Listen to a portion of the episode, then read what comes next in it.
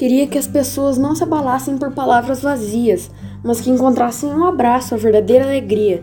Queria que não se intimidassem com esse mundo cruel, porque tudo o que queremos é a paz, meu Deus do céu. Esse mundo racista não respeita a nossa igualdade, nossa cor de pele não diz a nossa dignidade. Sendo negros ou brancos, sempre seremos irmãos, porque viemos da mesma criação, querendo ou não. Nosso cabelo não nos diferencia, no fundo só queremos paz e harmonia.